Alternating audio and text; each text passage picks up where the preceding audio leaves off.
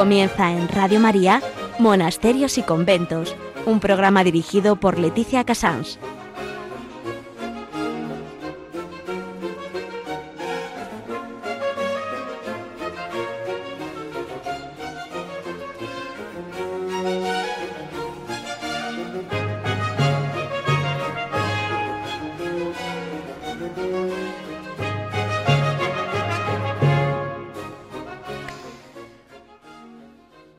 Buenos días a todos nuestros oyentes. Son las 11, las 10 en Canarias.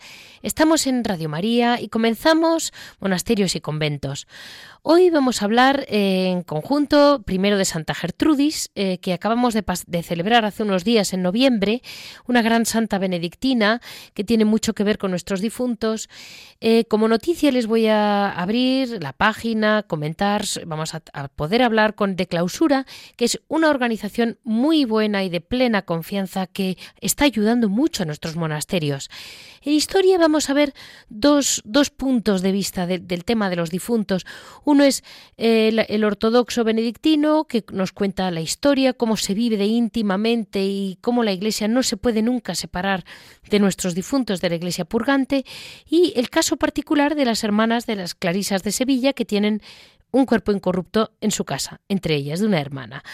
En Hora et Labora vamos a hablar con el mismo monasterio de Santa Inés de Sevilla para ver eh, los productos, porque se va acercando la Navidad y ya sabemos todos que tenemos que echar una mano y no tomar dulces por tomar dulces, sino por ayudar.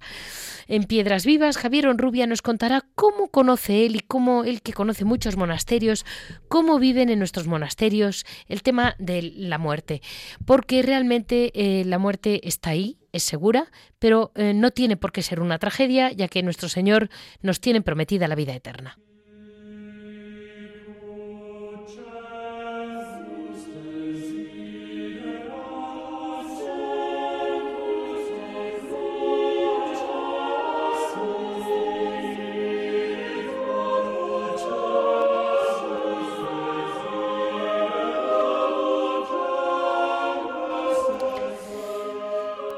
Les comento muy por encima cómo nuestro Señor siempre tuvo cerca eh, a las almas que tenían especial sensibilidad para eh, hacerles tener siempre claro en el corazón la importancia eh, de las almas del purgatorio. Una gran mística, Santa Gertrudis, abogada de las almas del purgatorio y vidente del Sagrado Corazón de Jesús, muy mucho antes, ya en 1256, que fue cuando ella nació, ella es alemana, eh, de cultura filosófica y literaria, y realmente tuvo, mm, bueno, pues su vida es bastante extraordinaria, tuvo unas grandes revelaciones del Señor que le vienen a... su, su, obra realmente se llamaron las revelaciones de, Santa Gertrudis, es como ha llegado a nosotros. Mm, fue una mujer que eh, tuvo eh, grandes escenas místicas y sobre todo en lo que nos vino a decir, tiene una frase muy bonita que me parece que puede dar consuelo a todos esos años duros que estamos pasando en este hoy en día, en que las enfermedades a veces se están prolongando, la ancianidad, ancianidad en que uno está inútil, uno se siente mal porque no puedes, ya no eres tú de algún modo, pero vives y vives y vives. Y yo sé que son años muy duros que hay que ofrecer al Señor con mucha mm, con mucha templanza y con mucha generosidad. Y les comento esta frase tan bonita de 1200 y pico, que es la oración, una oración de Santa Gertrudis, eh, que ya ella veía claro con qué esperanza y con qué paz hay que eh, afrontar el momento que quiera el Señor. Ella decía, deseo con toda el alma tener el consuelo de recibir los últimos sacramentos, que dan la salud. Sin embargo, la mejor preparación para la muerte es tener presente que Dios escoge la hora.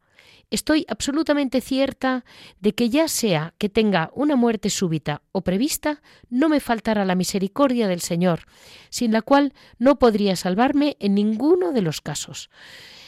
Con esta frase les dejo eh, una gota de esperanza de una religiosa mística que conoció muy de cerca el amor de Dios, que tuvo la aparición de San Juan de la Cruz, que estuvo muy pudo reclinar su cabeza sobre la herida de nuestro Señor eh, tuvo unas escenas realmente bellísimas, eh, tuvo una capacidad de entender la grandeza del amor de Dios en la tierra muy difícil de, explicar en dos palabras, por eso se la dejo suelta, pero que no olvidemos que estas grandes santas que han vivido con naturalidad la dureza de la vida y por otro lado la, alegría con que el Señor siempre sabe abrir los brazos cuando nos conviene, eh, nos haga de algún modo eh, aceptar esas enfermedades largas, esos, esas situaciones que creemos que son nuevas y probablemente no sean nada nuevas, pero ahí están y nos están desbordando. Y vamos a dar paso a cómo ayudar nosotros, los que estamos en el mundo, en la calle, a nuestros monasterios de clausura.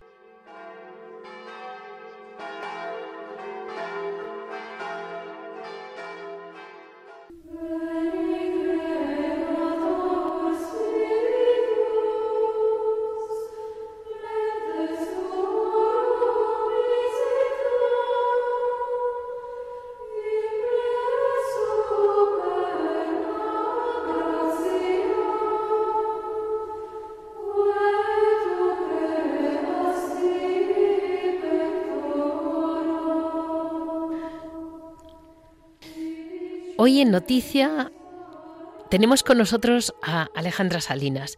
Alejandra lleva trabajando años como Mónica Artacho, como un grupo grande de gente que está detrás eh, de una fundación, la fundación que yo siempre he recomendado y en la que más me he apoyado.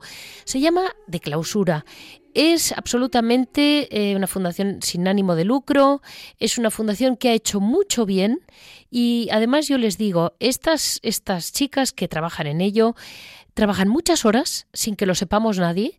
Eh, hacen lo que pueden y de hecho hacen mucho.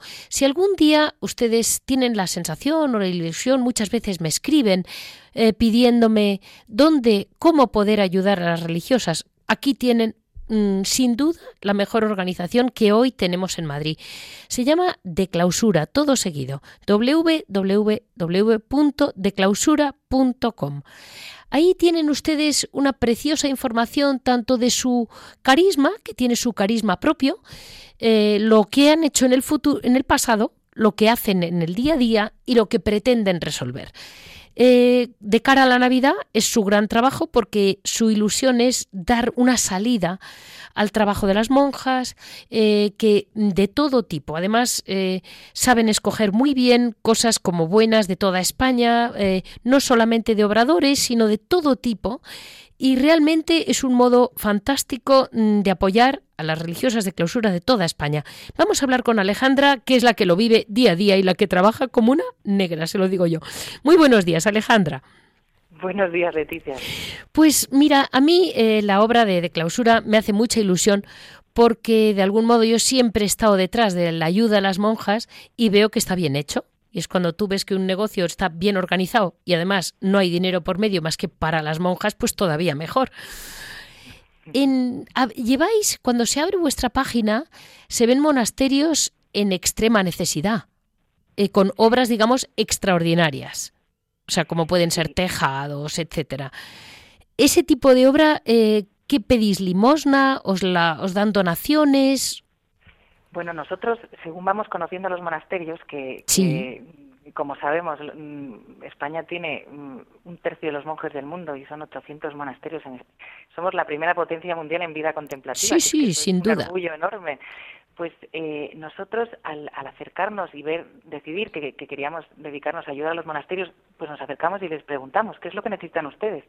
Y entonces nos dicen, necesitamos que se nos conozca, necesitamos que se hable de nosotros porque la gente no lo sabe y segundo necesitamos que se nos ayude a ser sostenibles. ¿Y, cómo se ayuda a ser sostenibles? Pues vendiendo nuestra artesanía.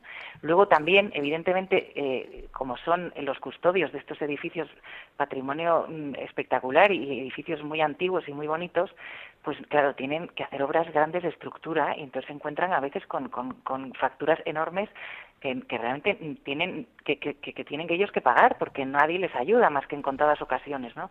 Entonces, eh, e, estas situaciones pues claro, cuando nos acercamos a cada monasterio, cada uno necesita algo diferente. Hay algunos que están muy consolidados con un producto estupendo que simplemente hay que poner en el mercado y hay otros que tienen pues un problemón con el, eh, el tejado que se le está cayendo o mm, que tienen un problema porque tienen que cambiar de actividad y no saben muy bien qué hacer y entonces tienen un huerto y entonces bueno, ¿cómo se puede hacer? Y bueno, nos acercamos humildemente porque no somos expertos realmente en ninguna de las materias, pero, pero lo que queremos es estar cerca y, y, sí dar acceso a los expertos para que puedan ayudar. Eh, pues bueno, eso es un poco la relación que tenemos. Entonces, eh, en este momento de la Navidad es cuando más apelamos a la gente porque porque es el momento en que más se puede ayudar, porque es el momento en que se consumen los polvorones y, es un poco el agosto de los monasterios es, en Navidad, ¿no? Eso es. Entonces, eh, bueno, pues eh, ese es nuestra nuestro objetivo. Nuestro objetivo también y sobre todo es dar a conocer lo que es la vida contemplativa y, y, un poco el mensaje es decir, acérquense ustedes a los monasterios que tienen enfrente de sus casas, muchas veces que, que siempre lo han visto con el portón cerrado, pero porque son de clausura, acérquense, pregunten, Mm, acérquense a su liturgia, compartan la liturgia, mm, dígales cuáles son sus intenciones de oración, que para eso están, para rezar por el mundo. Y además, pregúntenles qué necesitan. A lo mejor necesitan eh, eh bienes de primera necesidad porque no han podido, no sé, de higiene o de, o de, leche o verduras que puedan tener, o eh, compren sus dulces. Y, y eso es un poco, y establezcan una relación porque son personas que viven en silencio, que viven en contemplación, pero están ahí para, para el mundo. Entonces, se puede uno acercar y puede uno hablar con ellos. Pues eh, mira, Alejandra, como este programa es exactamente la misma línea, es lo, que hacemos, pues eh, ahí estamos. Todo lo que han escuchado Alejandra me lo pueden escuchar a mí y lo podemos decir lo mismo. Y eh, esta hora que se acerca la Navidad tenéis una, un pequeño, bueno, vosotros en, hacéis de vez en cuando algún concierto, alguna, algún acto cultural especial mm, para apoyo. Pero ahora tenéis otra.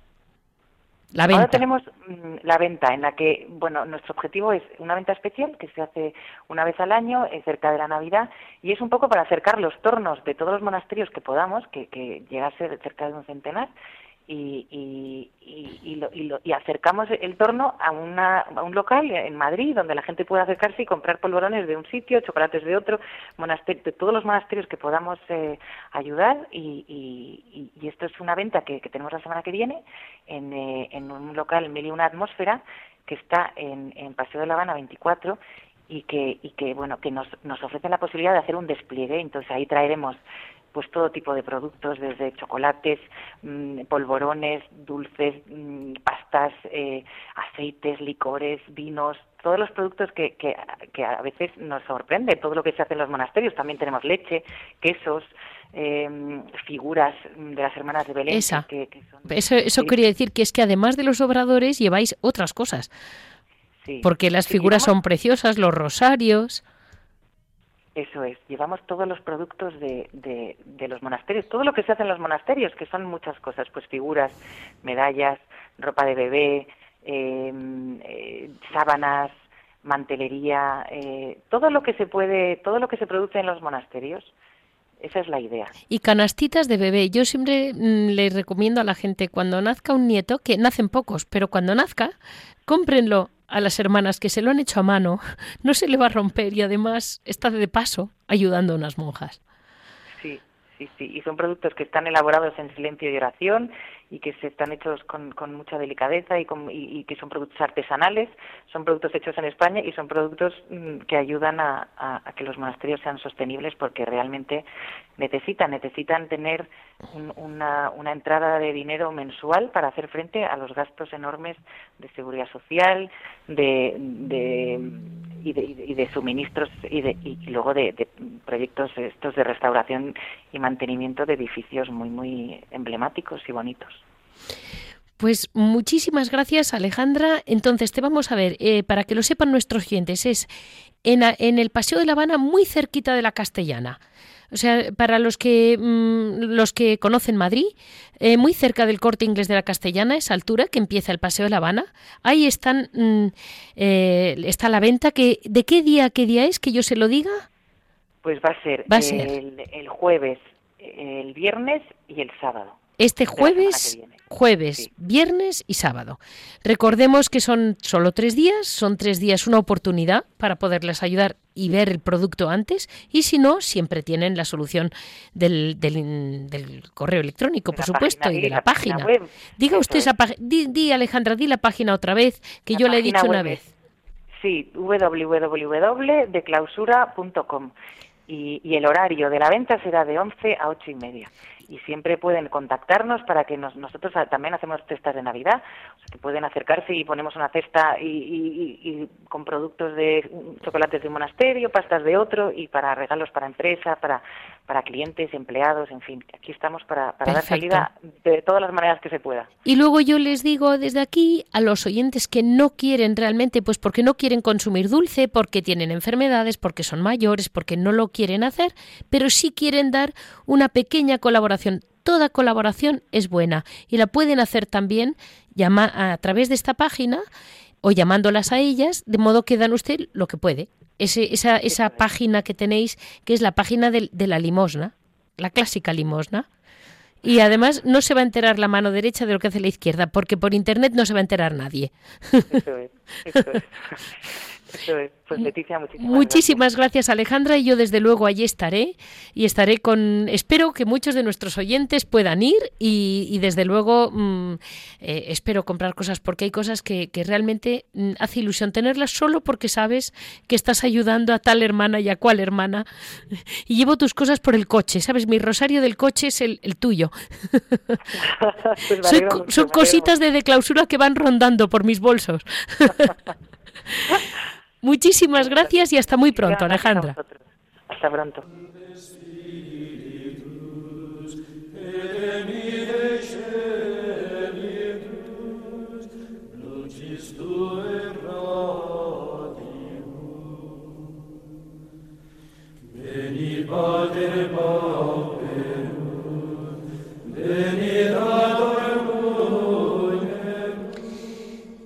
Como no he podido hablar con ustedes este, este mes, este mes de los difuntos, que yo creo que es tan importante para todos nosotros, no solo el Día de los Difuntos ni el mes, sino tener siempre presente esa iglesia que llamamos purgante, esa iglesia de los que estuvieron con nosotros, que ya no están, pero que realmente somos nosotros quienes podemos ayudarles.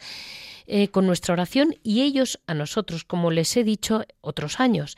Pero hoy vamos a hablar eh, de dos, dos digamos, dos modos en que Dios quiere que lo entendamos. Uno es a través de cómo los benedictinos desde el principio le dieron esa importancia hasta llegar a establecerlo como una, como una fiesta de los, de los difuntos y esos casos extraordinarios que Dios quiere que ocurran, que han ocurrido muchos dentro de la orden benedictina con muchas visiones eh, y fuera de la, de la orden benedictina estamos hablando de un caso de mm, un cuerpo incorrupto en Sevilla, que realmente con toda simpleza las clarisas lo viven, pero dan por hecho que, por supuesto, eh, esa, esa, veneración por esta, mm, que, que no es santa, doña María Coronel, que es un caso que el Señor quiere que se mantenga incorrupto, pues indudablemente fue una mujer santa, está claro, pero ahí está. Y es un poco las dos cosas como pueden un caso extraordinario de ayudarnos y, la historia de la Iglesia pura, dura y cruda, cómo nos puede abrir el corazón a tener presentes a todos esos difuntos. Muy buenos días, don Francisco. Buenos días, no de Dios. Mire, eh, yo le llamo eh, el tema de, los, de, la iglesia purgante, es dificilísimo porque es amplísimo y es difícil de resumir para mí, pero realmente ¿Cuándo empieza a, tener presente la Iglesia esa oración a los difuntos?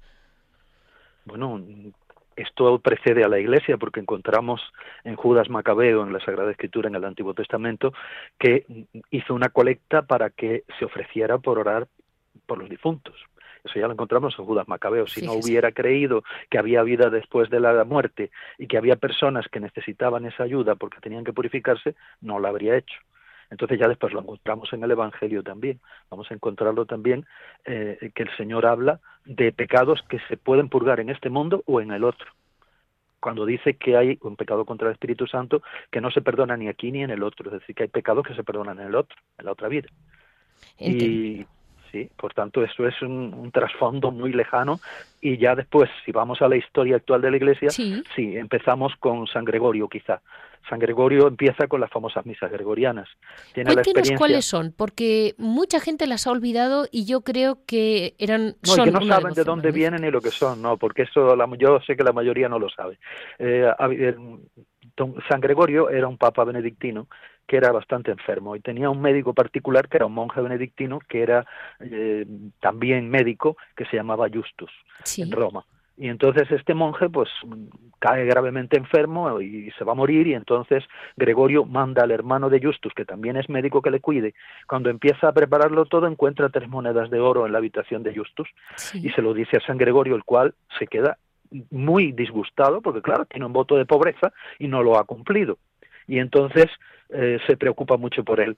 Este Justus se arrepiente, pero Gregorio sabe que está en el purgatorio. Y entonces se le ocurre ordenar 30 misas por el alma de Justus. Y la pregunta es, ¿por qué 30 misas por el alma de Justus? Gregorio lo hace extrayendo de la tradición del Antiguo Testamento de Israel, que hacía duelo por la muerte 30 días, eh, como Moisés y Aarón. Qué barbaridad. Y luego viene Cluny, que es la fundación de en el siglo en el, el, año 988 el abado Dillon pues es el que se le ocurre hacer esa fiesta por los difuntos, en el cual eh, esa liturgia al principio solo está dentro del calendario litúrgico benedictino, pero que decliní, claro, como la orden más grande en aquel momento y la primera de la Iglesia era la benedictina, pasa a toda la Iglesia. Y, después ya es cuando se nombra como el mes de noviembre, ¿no? Es como se... Sí, no, es que siempre, es que fue el 2 de noviembre cuando él puso la, La fiesta. Y entonces a partir de ahí, como el día primero es todos los santos y el dos el de los difuntos, todo el mes es un mes de un pensamiento sobrenatural. Hay gente que se preocupa mucho por su vocación temporal, que el que estudia medicina, el que estudia abogacía, el que estudia cualquier cosa. Y, y, toda su fuerza, su tiempo, lo emplea en perfeccionarse. Bueno, pues nosotros tenemos una vocación mayor que es para la eternidad, que es la santidad y es eh, hacer que nuestra voluntad sea una con la de Dios y que seamos amor porque Dios es amor. En la medida que nos transformamos en la voluntad de Dios y en amor, entonces nos acercamos a no tener que pasar por el purgatorio. Eh, eh, hay dos cosas, don Francisco. Por una parte, yo recuerdo que se les puede pedir favores a las almas del purgatorio y otras pedirle a Dios porque las saque del purgatorio. Sí, sí, perfecto, eso es magnífico. Primero, no nos damos cuenta, eh, ellas necesitan de nosotros, porque ellas no pueden hacer nada por ellas. Ellas pasan el tiempo que necesitan, pero ese tiempo se puede acortar por nuestra caridad. Pero claro, necesitamos el recuerdo personal y la cultura del cristiano de saber que hay maneras, sobre todo la Santa Misa, la primera, el rosario, Via Crucis, el sacrificio, la limosna. Pero a continuación de eso hay una cosa interesante que la gente no sabe y es que las almas del purgatorio, eh, si somos un poco egoístas, pedimos por ellas todos los días porque ellas a cambio van a pedir por nosotros y ellas tienen mucho poder para poder ayudarnos a nosotros. Claro, es que ahí hay como dos cosas, ¿sabe? Como que a veces confunden y digo, no, es que son las dos. Las dos, las dos. Y me llamó mucho la atención que mm, eh, había leído una frase del concilio de Trento, viene de muy lejos, las almas del purgatorio son socorridas por los sufragios de los fieles y señaladamente por el sacrificio del altar. O sea, el sacrificio de nuestro Señor en la misa tiene un poder especial, esa sangre del Salvador, salvadora para las almas del purgatorio. Sí, por supuesto, es que ¿qué puede haber que ofrezcamos nosotros? Podemos ofrecer los dolores de una enfermedad, el privarnos de algo, cualquier cosa. ¿Qué valor tiene nuestro sacrificio al lado del sacrificio de la cruz de Cristo, de la sangre de Cristo? Lógicamente, el que cree realmente en la presencia real de Cristo y que la Eucaristía es la renovación del misterio de la pasión y muerte del Señor, al ofrecerlo ofrece un valor infinito por aquella alma. Entonces, no se puede ofrecer nada mayor. Y fijaos que, que San Gregorio lo que se le ocurre son 30 misas por los difuntos. Entendido. Y una última cosa, ustedes los benedictinos, ¿cómo lo viven hoy? Pues eh, cada día, tenemos el lunes especialmente, el día dedicado a los difuntos, siempre, todo el año y además de eso es eh, al final del oficio, tú sabes que dice, dice siempre eh, que las almas de los fieles difuntos por la misericordia de Dios descansen en paz. Así que estamos constantemente recordándoles y además en la Santa Misa, mm, personalmente yo lo tengo y yo sé que muchos también, eh, todos los días en el momento ofrecemos en un momento de silencio la Santa Misa por todas las almas más necesitadas y olvidadas, además de aquellas que se nos encomiendan, ¿no? Pues muchísimas gracias porque no quería que en este mes de noviembre se me pasara el mes sin recordar que realmente, sobre todo ustedes que han dejado todos los supuestos grandes bienes de este mundo, las supuestas grandes felicidades por la vida eterna, siempre cuando me preguntan, es que no tiene sentido, y yo digo, tiene un gran sentido, como usted ha dicho muy bien, ellos buscan la eternidad. Y esa es la clave mm, de cualquier religioso de clausura y, que realmente, o, religioso contemplativo, que deja este mundo por un amor radical a Dios, en el que confía y en el que cree firmemente que tiene su futuro, que su futuro no está aquí, pero es que no importa nada el de aquí. Muchísimas pues gracias. Muy breve. Pues nada, que sepan sus oyentes y usted también que cada día en el momento de la misa ofrecemos nuestra oración por todos los que se encomiendan a nuestras oraciones. Así que si se encomiendan a nuestras oraciones, todos los días de nuestra vida van a estar presentes en nuestra oración y en nuestra Santa Misa. Un saludo para todos y nuestra bendición. Mil gracias, don Francisco. Adiós. Después de esta bellísima introducción de cómo eh, la Iglesia militante siempre hemos estado cerca de la Iglesia purgante, vamos a dar paso, como les decía, al monasterio de Santa Inés de Sevilla, que tiene, pues porque Dios lo ha querido y porque Dios permite casos extraordinarios, el, cuerpo incorrupto de Doña María Coronel, la fundadora del monasterio, en 1373 y falleció el día 2 de diciembre siendo abadesa. Aproximadamente se cree que en 1411. La historia de María Coronel es muy particular, nos la comentarán las hermanas, y, bueno, eh, es uno de esos casos que está ahí y hoy en día realmente la gente va eh, con gran fe no solo en la vida eterna, no solo en la importancia que tiene que a veces nuestro Señor nos dé muestras de decir realmente la vida eterna está ahí, sino que además em, de, algún, de algún modo eh, ella, que debió de ser una mujer santísima y que las hermanas seguro que las dan por santa, eh, cura enfermedad, ha ayudado, ha ayudado no un día ni dos, sino es que llevamos, hablamos de 1411. Eh, no se puede decir que estemos hablando de hace dos días. Eh, vamos a tener la suerte de poder hablar con las hermanas clarisas mm, de Sevilla. Muy buenos días. Hola, muy buenos días. Buenos días. Qué ilusión poder hablar con ustedes. Muchas gracias.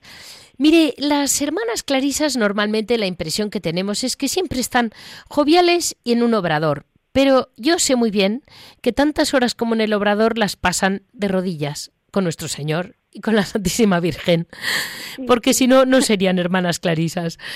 Eh, dígame, este mes de noviembre, ¿celebran, ¿cómo lo celebran ustedes de un modo especial por los difuntos?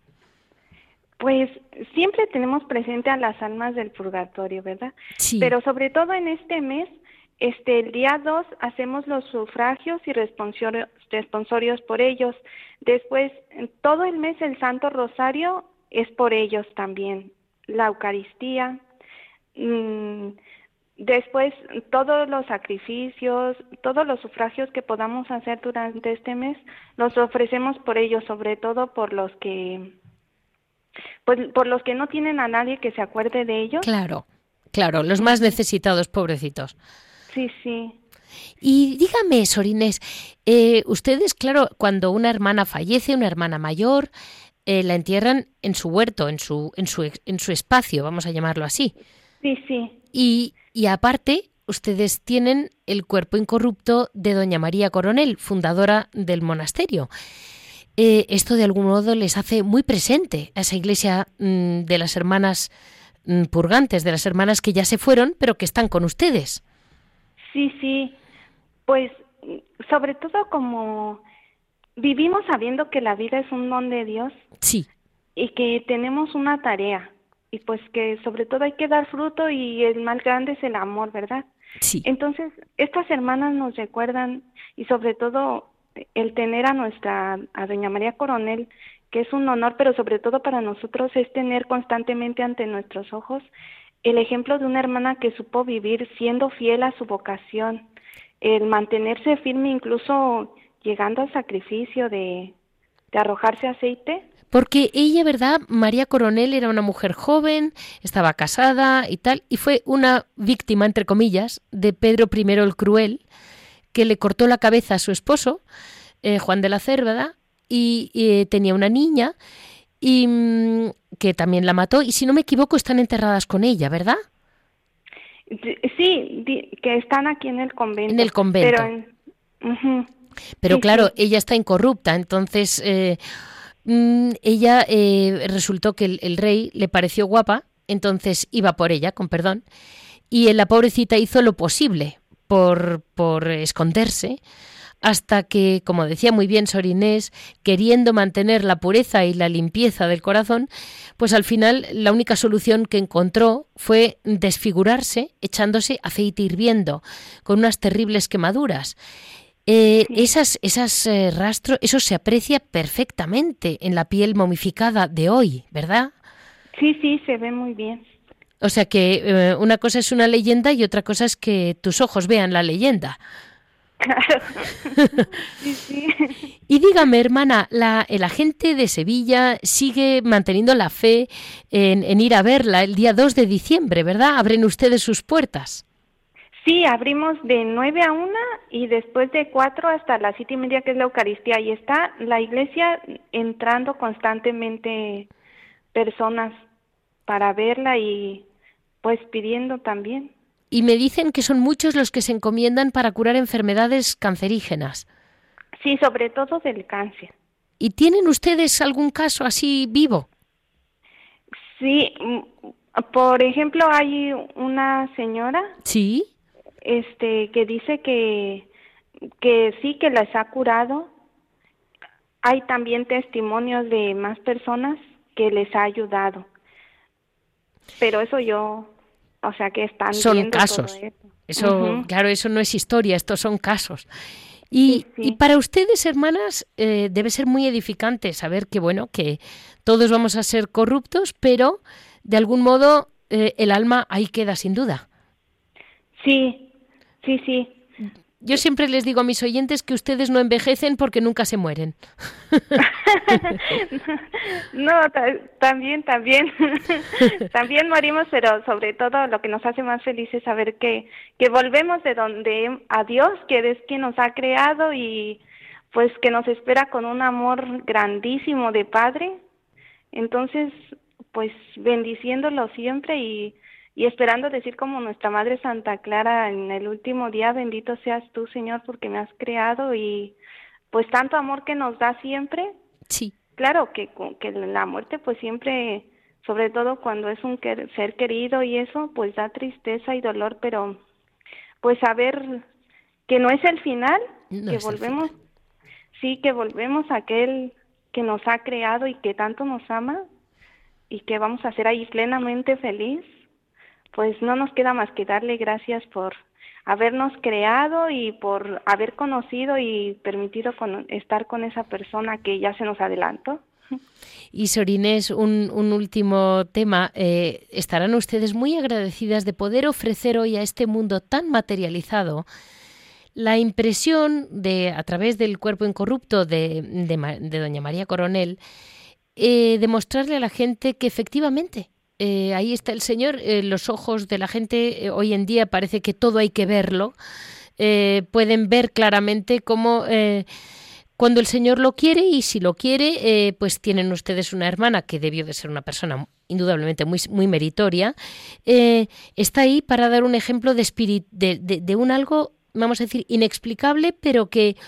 Mm, es una forma de casar, entre comillas, lo inexplicable con la realidad de su monasterio. Y ahí están ustedes. Aquí estamos.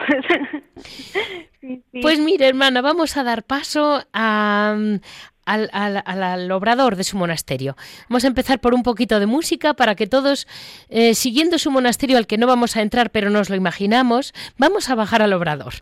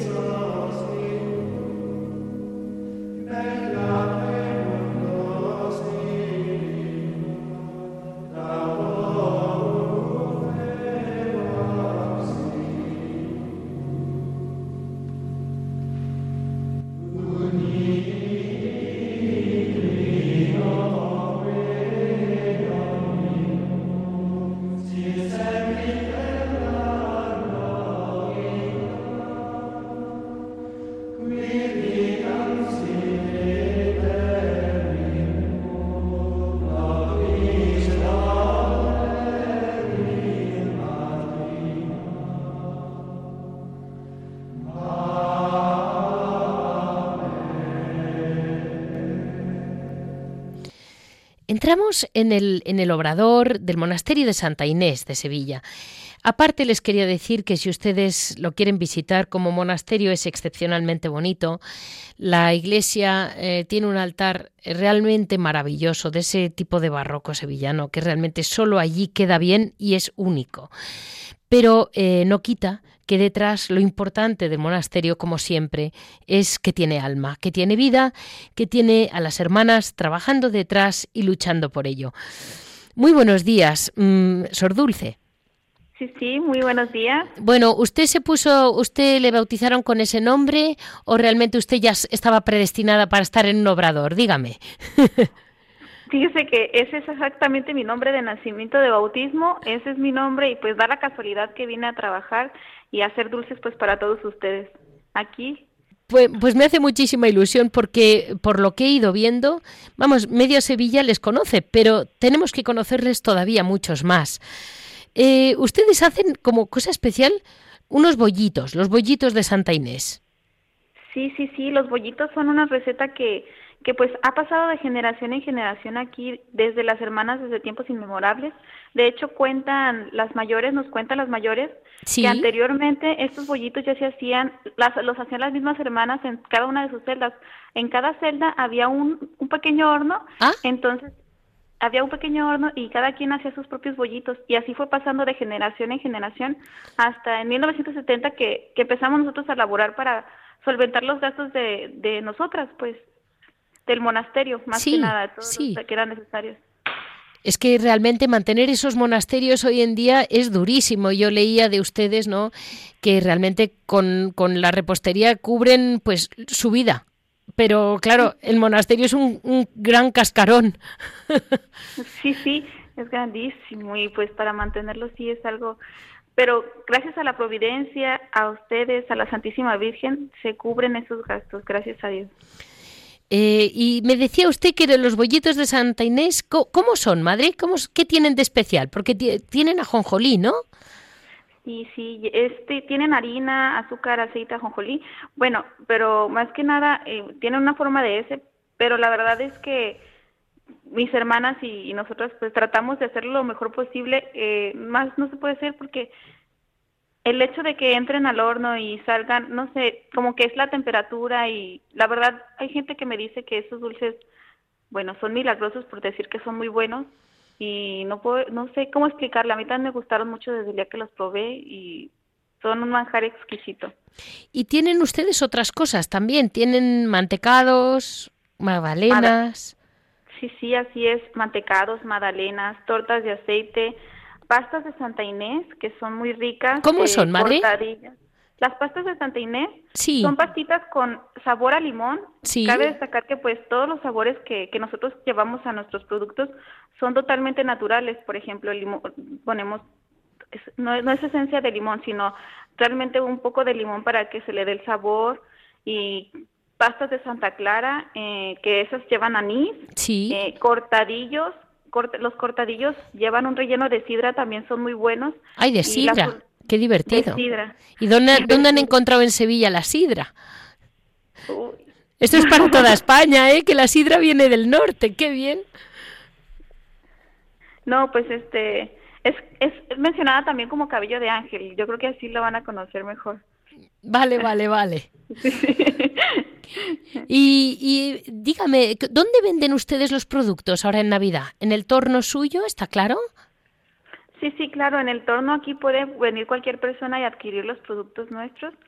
Y pues nada, en las exposiciones, en la exposición que se va a hacer este, esta, en estas próximas fechas, ahí también pueden adquirir este nuestros dulces, la exposición de los diferentes monasterios. Sí, la, la exposición que hacen todos los años en Sevilla, ¿verdad? Sí, sí, sí, esa exposición. Pues eh, dígame, hermana, ¿y usted cuánto tiempo tiene que pasar para elaborar eso con calma, porque los pasteleros pierden el control, ¿eh? A mí no me digáis, las hermanas nunca lo pierden porque no se les corta nunca nada.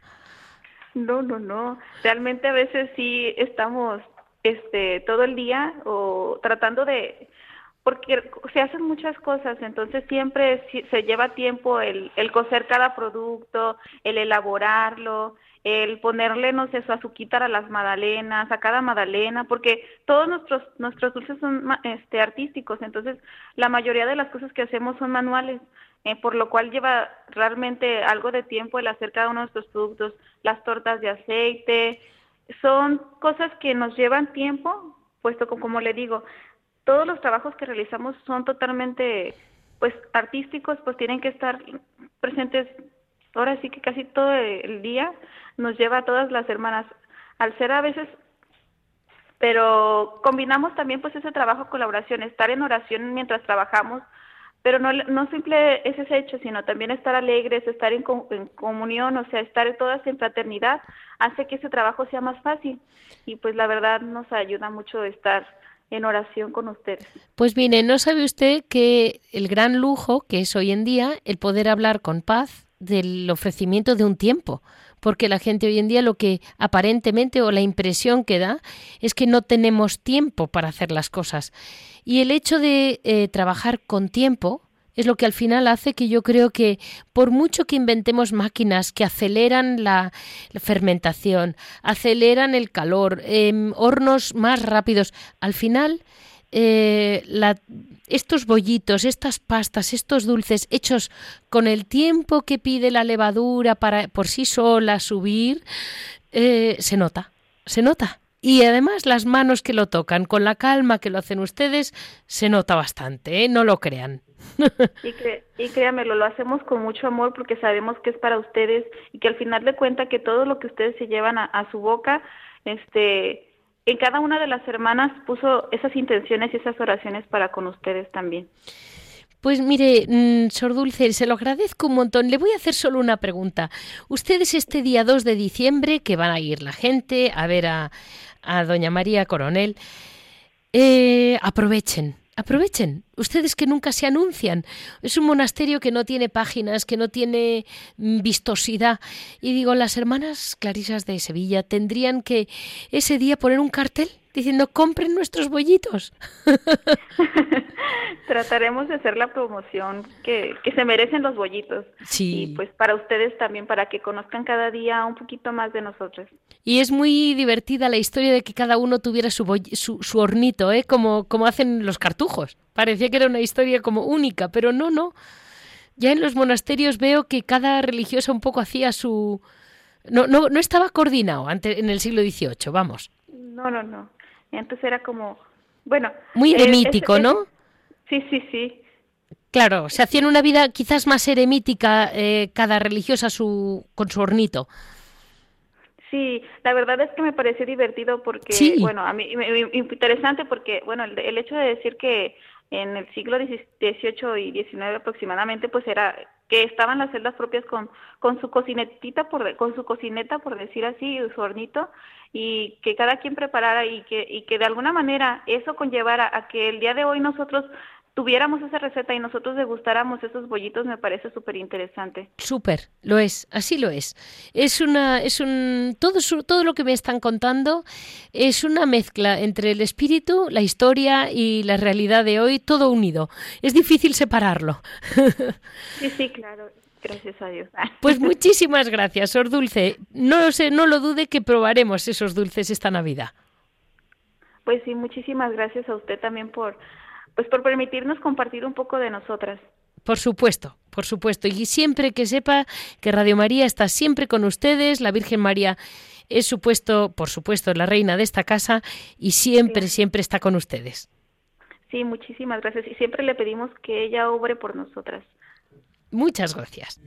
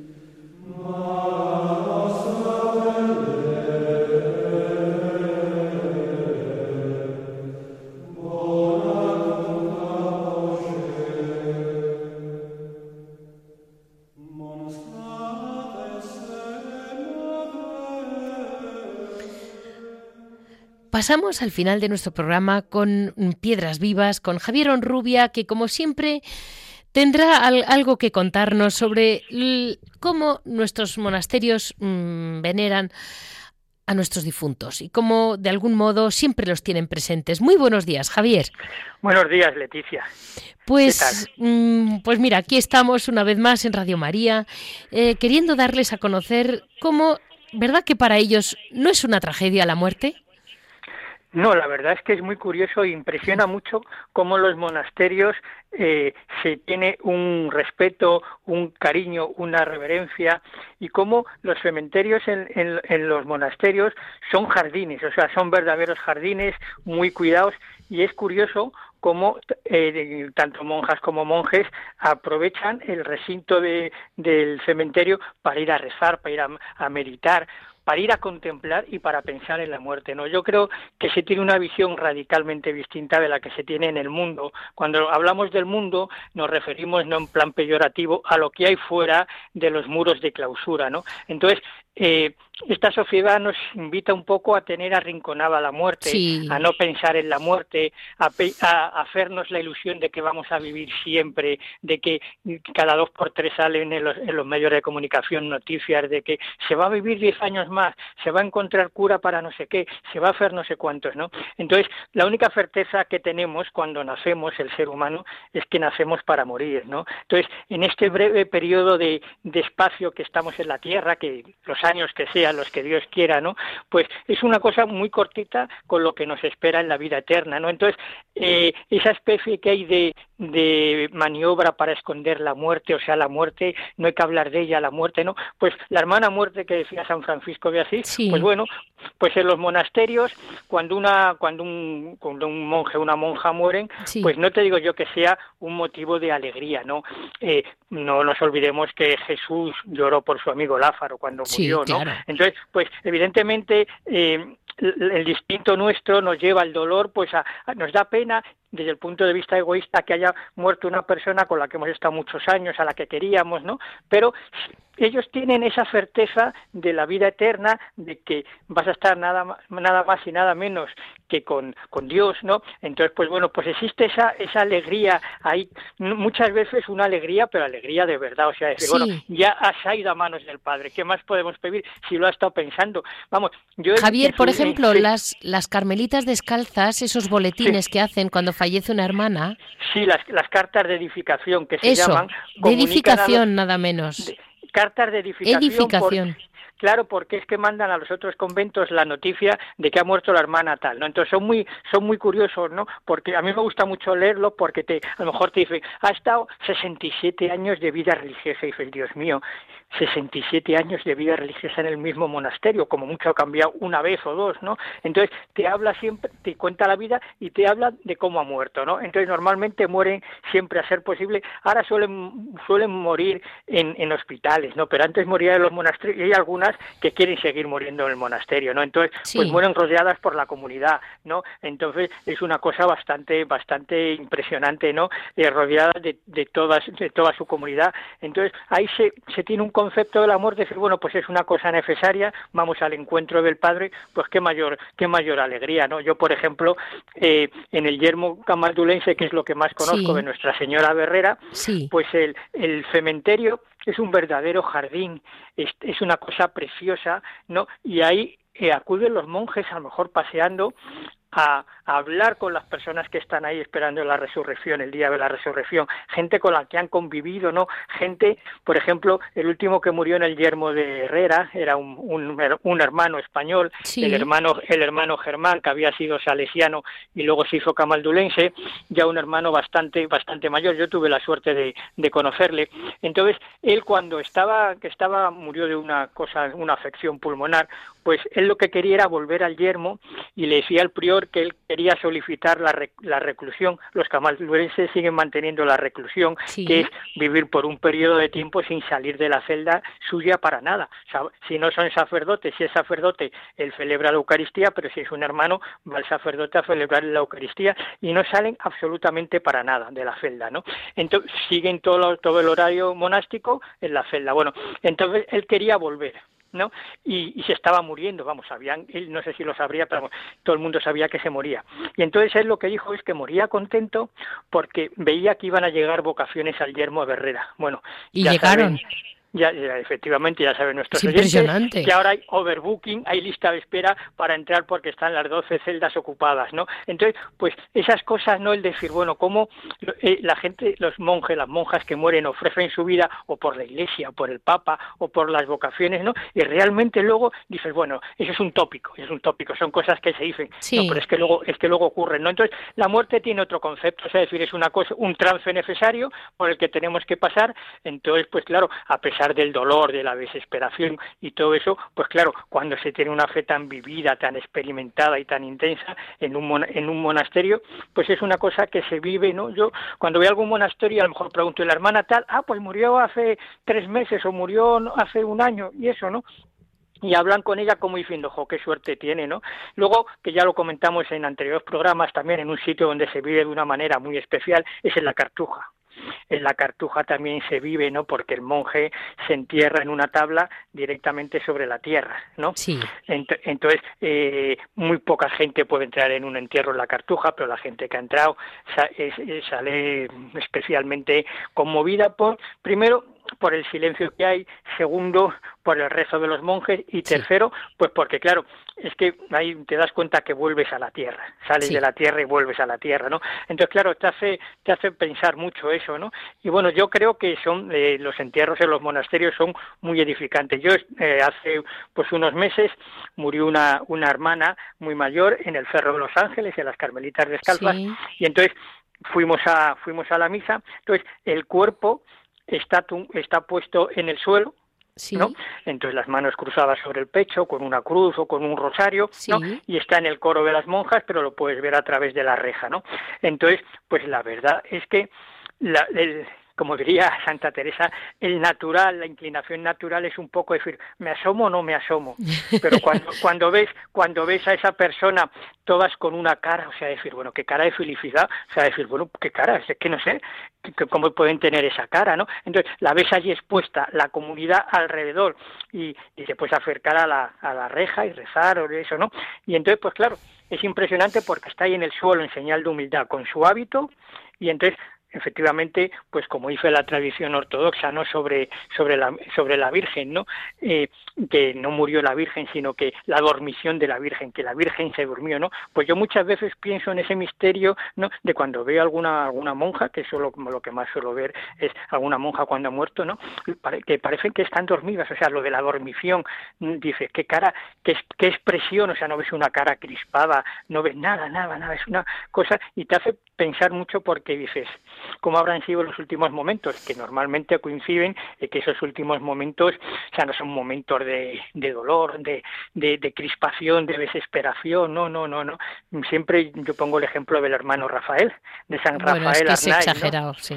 Claro que poco, poco antes de morir, pues eh, está ahí el sacerdote haciendo lo que se llamaba las recomendaciones del alma y un hermano, y el hermano ve que se le salen los ojos del, se le, se, se, hincha la cara, o sea, se le pone una cara morada, así como una cara como monstruosa, ¿no? Y, y de repente un rostro, una cara de felicidad plena, una sonrisa, y muere el hermano Rafael, ¿no? Entonces el sacerdote no se da cuenta porque está con su libro haciendo las recomendaciones, pero el hermano que está acompañando al sacerdote sí, lo ve, que es el que va testimonio, ¿no?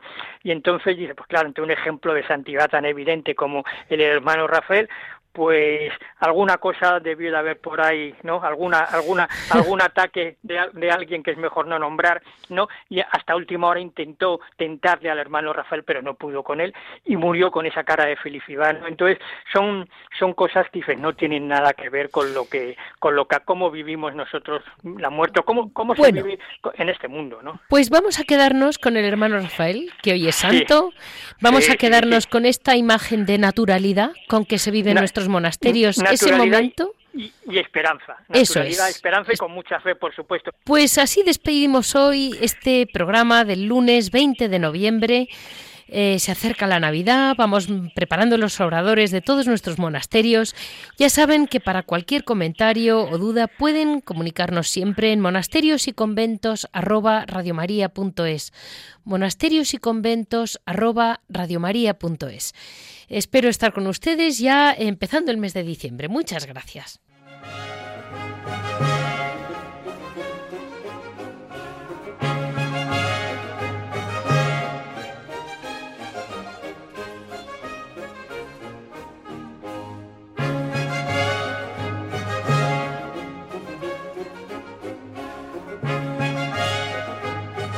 Han escuchado Monasterios y Conventos, un programa dirigido por Leticia Casans.